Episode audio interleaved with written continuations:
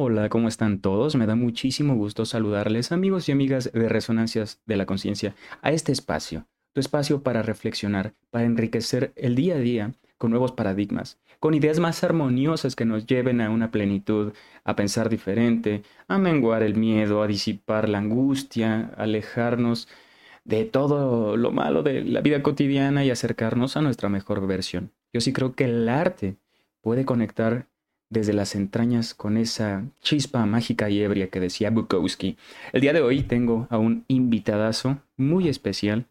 Este invitado retrató América Latina. Para mí, me ha enseñado todo lo que he aprendido sobre la historia de la América Universal, como lo llamó Historia de la América casi universal.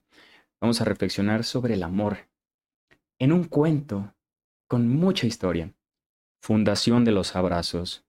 En Irak nació el primer poema de amor de la literatura universal, miles de años antes de su devastación. De las invasiones y todas estas cosas hórridas que pasaron ya en estos tiempos. Que el cantor deja en cantares esto que voy a contarte. El canto contó en lengua sumeria el encuentro de una diosa y un pastor. Y Nana, la diosa, amó esa noche como si fuera mortal. Dumuzi, el pastor, fue inmortal mientras duró esa noche. Wow, la sinergia, lo que es el amor. La primera civilización que se tiene datada fue la Sumeria. Fue la eh, los registros más antiguos que se tienen de, de una civilización, un conglomerado de personas y, bueno, en lengua sumeria. Se tiene estos datos porque ellos hicieron en tablitas de barros con un palito y una piedrita. Tallaron así este poema, que el cantor deja en cantares esto que voy a contarte. Qué precioso, como ella siendo una diosa se enamoró del pastor y ella dejó de ser inmortal por él y él fue inmortal por ella. Él, se endiosó como el amor muchas veces logra sacar ese brillo. Y lo más triste es que cuando ese brillo se va, o la razón de ese brillo, cómo duele. Cómo duele, muy horrido. Pero si estás pasando un duelo amoroso, el gran Bernardo Estamasteas, un psicoanalista, nos habla sobre la idealización.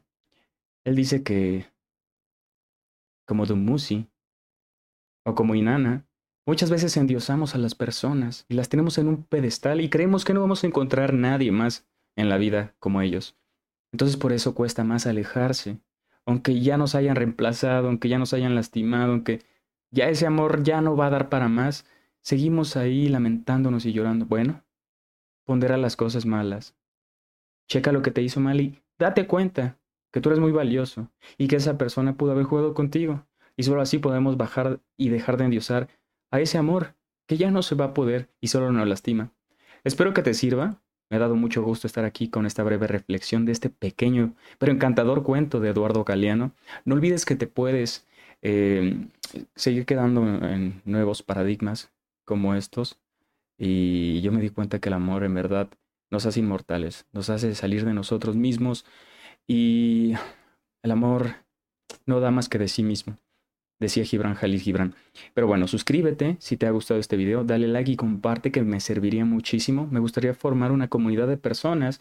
Si tú quieres compartirme un poema o algo así interesante, déjamelo aquí, que podemos ir eh, reflexionándolo todos. Para eso están la caja de los comentarios y, y creo que puede llenarnos y enriquecernos todas estas reflexiones. Te mando un gran abrazo y nos vemos en el próximo episodio. Un saludo, te ha hablado Wanda Tagore y esto ha sido Resonancias de la Conciencia, tu podcast bastante rico.